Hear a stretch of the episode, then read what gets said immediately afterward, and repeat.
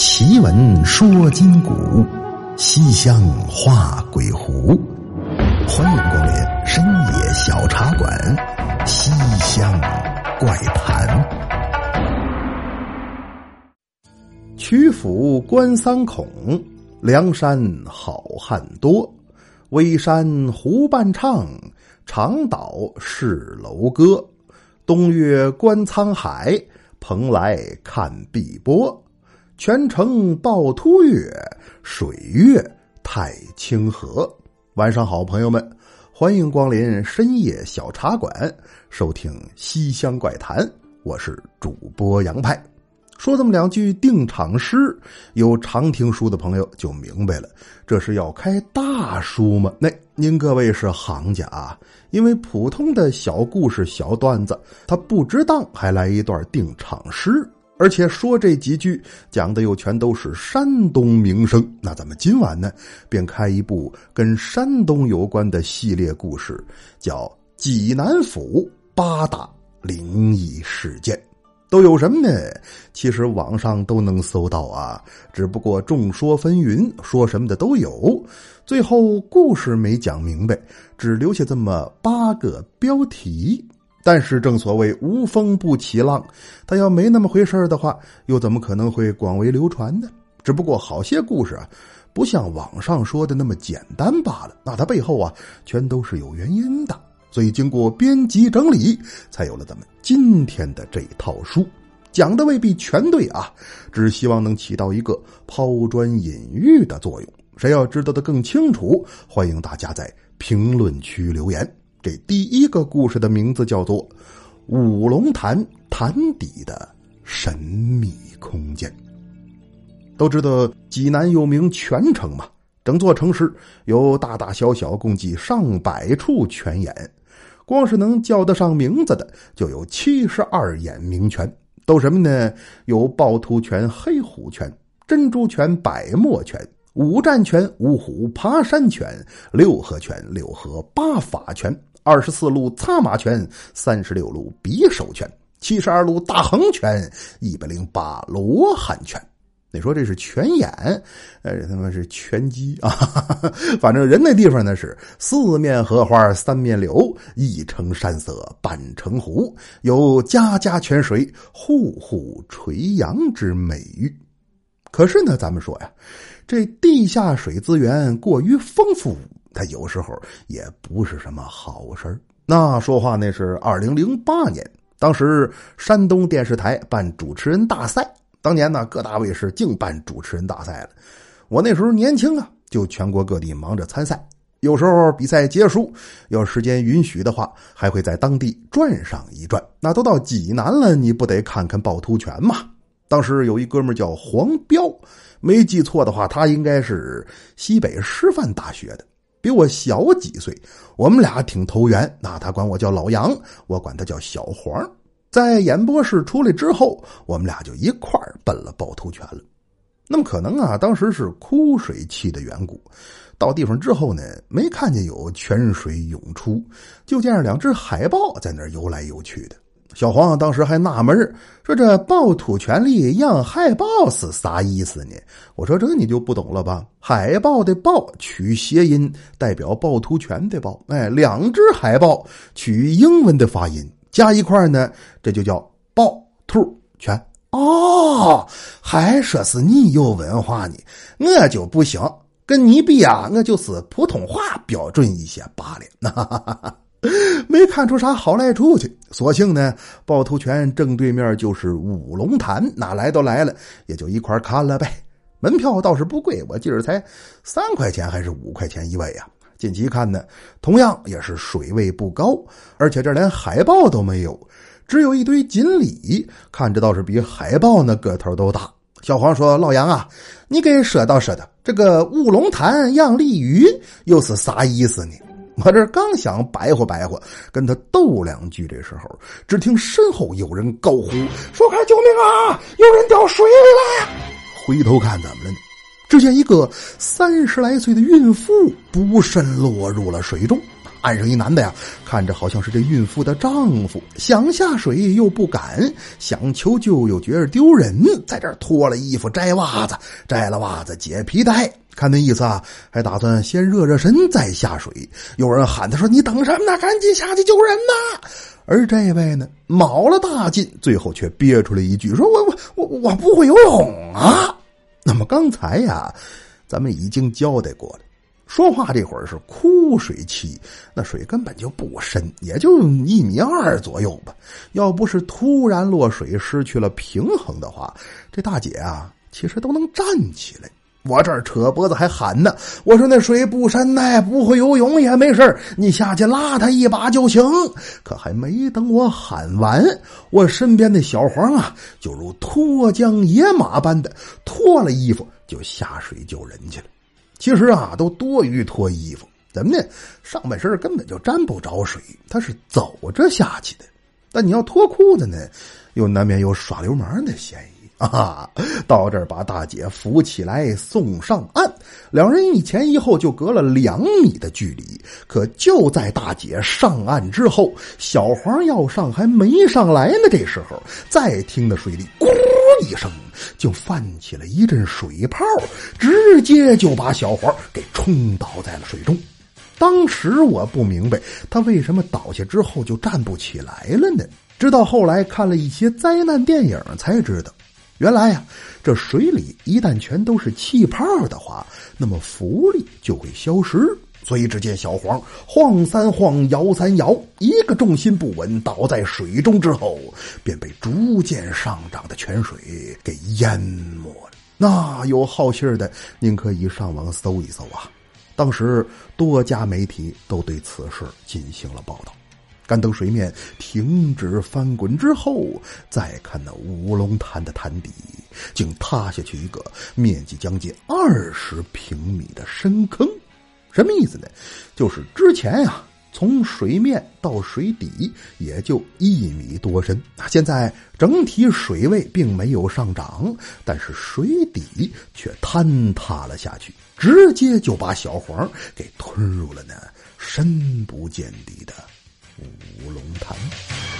不得一会儿，什么公安、消防，还有公园管理处的人就全都来了。一问怎么回事啊？谁掉水里了？大伙都指说呀，一开始啊是这孕妇落水了，后来有一小伙子见义勇为下水救人，结果把人救上来之后，他自己却没上来。哦，那谁淹死水里那人呢？大伙又指啊说那小胖子跟他是一伙的。你说小胖子就是我呀啊，我就是那个小胖子。我赶紧跟警察解释，说我叫什么名字，来山东是参加比赛来的。跟我一块那位呢，也同样都是参赛选手。我们俩是感觉说话比较投机，所以才结伴游园。我只知道他叫黄彪，其他的是一概都不了解。你们赶紧救人吧。消防的说：“这还救什么救啊？乌龙潭深不见底，隔几年就塌一回，下去了就没跑啊，肯定是活不了了。快让电视台联系死者家属吧。”一听这话，我心里别提多难受了。虽然是萍水相逢，但也是缘分一场啊！怎么就一块出来的，回去却少了一个呢？再说了，小黄是为了救人才被泉水吞没的。你们那那孕妇那两口子就这么心安理得的看着自己获救，看着人家牺牲吗？一时间我是怒火中烧。我说不行，我俩虽然是初次相见，但我也不能让他死的不明不白。那爷们儿，你不能走。我朋友是为了救你媳妇儿才落的水，你得给他证明。而这男的呢，一看我不依不饶，竟然连退几步，全然不顾他媳妇儿还在岸边吐水呢，闪身就要逃跑。我说：“你走，你走得了？你媳妇儿走得了吗？”大姐啊，我朋友可是为了救你才死的，你不能让英雄流血又流泪呀。那么可能啊，是因为我摇了他两下，也可能是因为他本来吐的也差不多了。这时候，大姐说句话。在场所有人都傻了，说什么呢？只见大姐手指她丈夫，说：“警察快抓他，是他把我推进水里的。”那怎么回事呢？就是两口子吵架，可能是大姐怀孕了，心情波动比较大。结果这男的也是脏性，一言不合，我去你的吧，就把大姐给推水里去了。你说这是蓄意谋杀吗？咱不敢妄言啊，但最起码也说明这是个不值得托付的男人。要不然他怎么之前不下水，现在又要逃跑呢？只可怜了小黄啊，年纪轻轻的人就没了，正应了关于五龙潭那六个字的传说，叫“天有怒，潭自危”。那啥意思呢？有济南的朋友啊，应该都知道。相传五龙潭这地方曾是大英雄秦琼、秦叔宝的宅邸。在一九八二年，济南市园林局的工作人员对五龙潭两侧进行清理时，就曾挖出过一块上书“唐左五位大将军胡国公秦叔宝宅”的石碑。据传呐，当年秦琼跟随唐王李世民南征北战，东挡西杀，立下了不世之功。那在李世民当了皇上之后，就对秦琼封官册地，建将军府于济南。之后，老秦家几辈人都在这儿受先祖之荫庇。直到唐玄宗李隆基继位之后，因听小人谗言，要对秦家赶尽杀绝。那么就在朝廷的人马来到秦府门前，这时候天上突然一道炸雷闪下，秦府是骤然下降，地面是泉水喷涌，之后房子地什么的就全都没了，只剩下咱们今天看到的这个五龙潭。那历史上管这一段叫“一夕雷雨，溃而为渊”，这么个天有怒，潭自危。也就是说呀，只要是人心向恶之时，此坛便会发生异象。那次之后，我本来都已经进了复赛了，却也没心思继续待在山东。在配合家属处理完小黄的后事之后，便坐火车回到了老家。我怎么想也想不通，哪怕是人心向恶，那该惩罚的也应该是那孕妇的老公啊。凭什么让小黄就这么活不见人、死不见尸了呢？直到第二年，黑龙江卫视又搞了一个“我主荧屏主持人大赛”，我又报名参加。在选手名单上，赫然出现了西北师范大学黄彪的名字。当时吓我一跳啊！我以为闹鬼了呢。可等见着人，我才知道这不是闹鬼。小黄说：“呀，老杨，我还以为再见不着你了。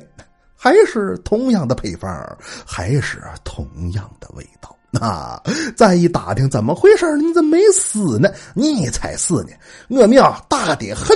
那怎么回事呢？据小黄说呀，那天他下水之后，直接就晕过去了。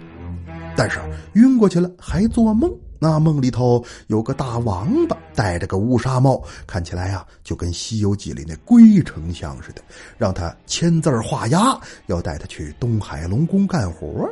而等小黄刚要摁手印这时候，有打身后来这么一人，一把拉住他，说：“你姓黄啊？我是姓黄，你叫黄彪。哎，你咋知道呢？那得先别了，你跟我走。”说着话，他只觉一股子金光映入眼帘，之后就从趵突泉的泉眼里被喷了出来。为这还罚了他二百块钱呢嘛？怎么呢？那趵突泉禁止游泳啊！而说话这时候，自打他在五龙潭落水，都已经过去整整七天了。我问他：“我说那把你从水底下救出来这人又是谁呢？”小黄说了：“说这个人呐，穿着打扮有讲究，气质模样很特别，叫金盔金甲淡黄袍，五谷传承盼甲桃，护心镜放光毫，丝罗带扎稳牢，与他为护当口，战裙又把膝盖罩，红中衣绣团毫，五彩靴足下套。”坐下马，明黄标；踏山梁，如平道。日行千里任逍遥，压塞云龙入九霄。向上瞧，黄面貌，天庭宽来地阁宝。贯通鼻子颧骨高，剑眉虎目威严好。两耳有轮似元宝，微有墨染挂唇梢。金装剑在安桥，上阵临敌剑法妙。晃三晃，摇三摇，兵见愁，鬼见跑。五虎上将命难逃，威风凛凛杀气高。若问此公名何姓？他姓秦名琼，字叔宝。好汉的英名是四海飘。你说那秦琼为什么要救小黄呢？您别忘了，当初秦琼落难被困潞州，实在没办法了，要把马给卖了。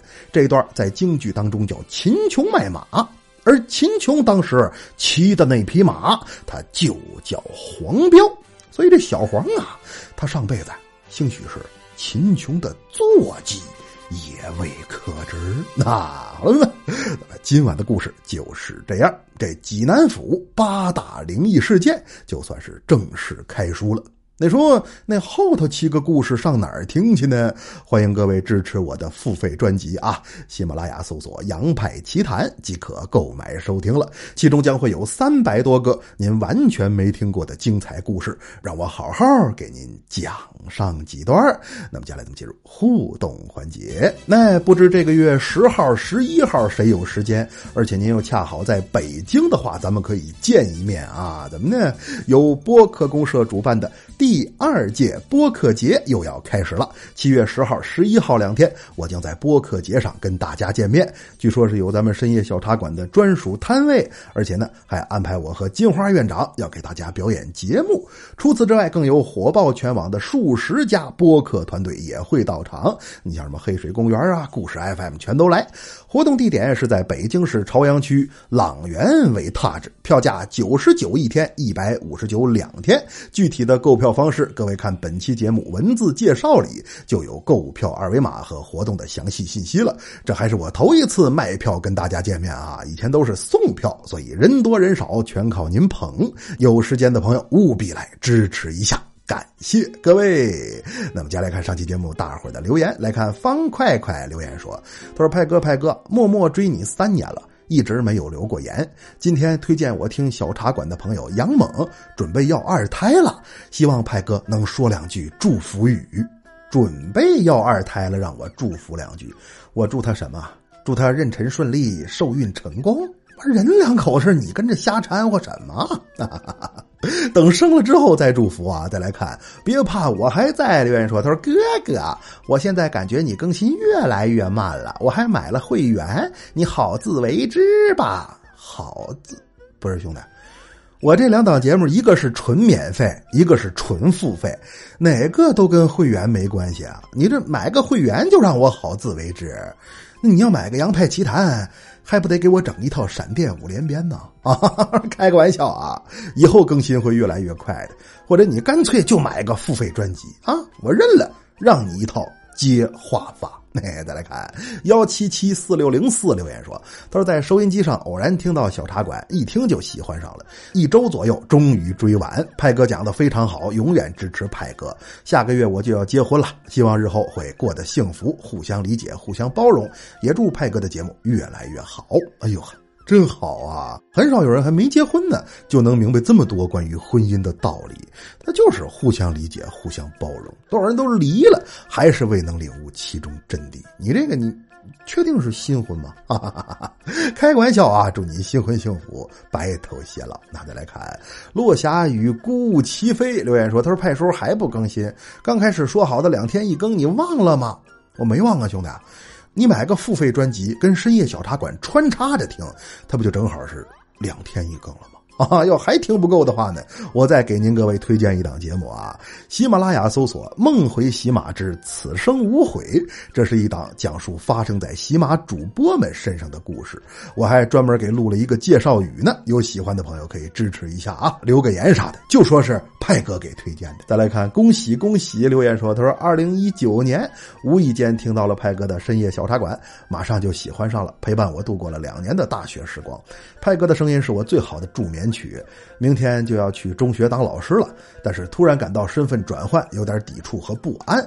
派哥，你刚开始工作的时候也有这种心态吗？能给我一些鼓励吗？啊，我倒没有这种，因为我是那种皮人，哪怕有一天我就是混到劳改农场了，那也是该说说，该唱唱。更何况还是去当老师呢？你这又有寒暑假啊，又永远都和年轻人在一起，多少人都羡慕你啊！加油啊！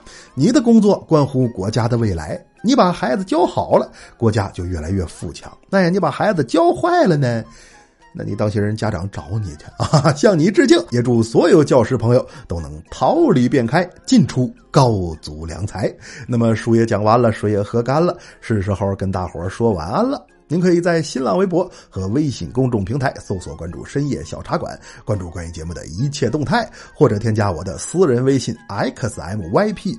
二一零三，也就是喜马洋派四个字的首字母加上数字二一零三，来与我交流文玩收藏，探讨奇闻异事。感谢各位！再次提醒，本月十号、十一号，我将在北京市朝阳区朗园尾踏址的播客街上与大家见面。有想买票看羊的，欢迎在本期节目文字介绍里扫码购票。好了们，奇闻说金谷，西厢画鬼狐。感谢光临深夜小茶馆，收听西厢。怪谈，我是杨派，咱们下期见。